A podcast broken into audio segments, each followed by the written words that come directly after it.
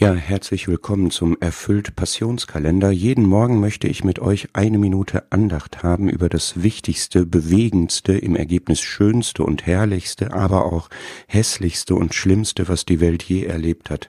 Ich meine den Tod Jesu. Für mich persönlich ist das der Dreh- und Angelpunkt meines Lebens. Von da aus verstehe ich mich, Gott und die Welt.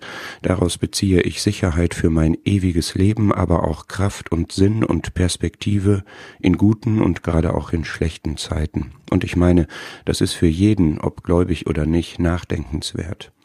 Eine Anmerkung dazu. Im Kirchenjahr beginnt die Passionszeit am Aschermittwoch und umfasst 40 Tage zuzüglich Sonntage bis Karfreitag. Ich bin so frei, heute am 1.4. zu beginnen und jeden Tag, gerade auch sonntags, eine Andacht beizusteuern. Und das auch nicht nur bis Karfreitag, an dem wir an den Tod Jesu denken, sondern auch bis Ostersonntag, dem Auferstehungstag und auch noch ein bisschen darüber hinaus.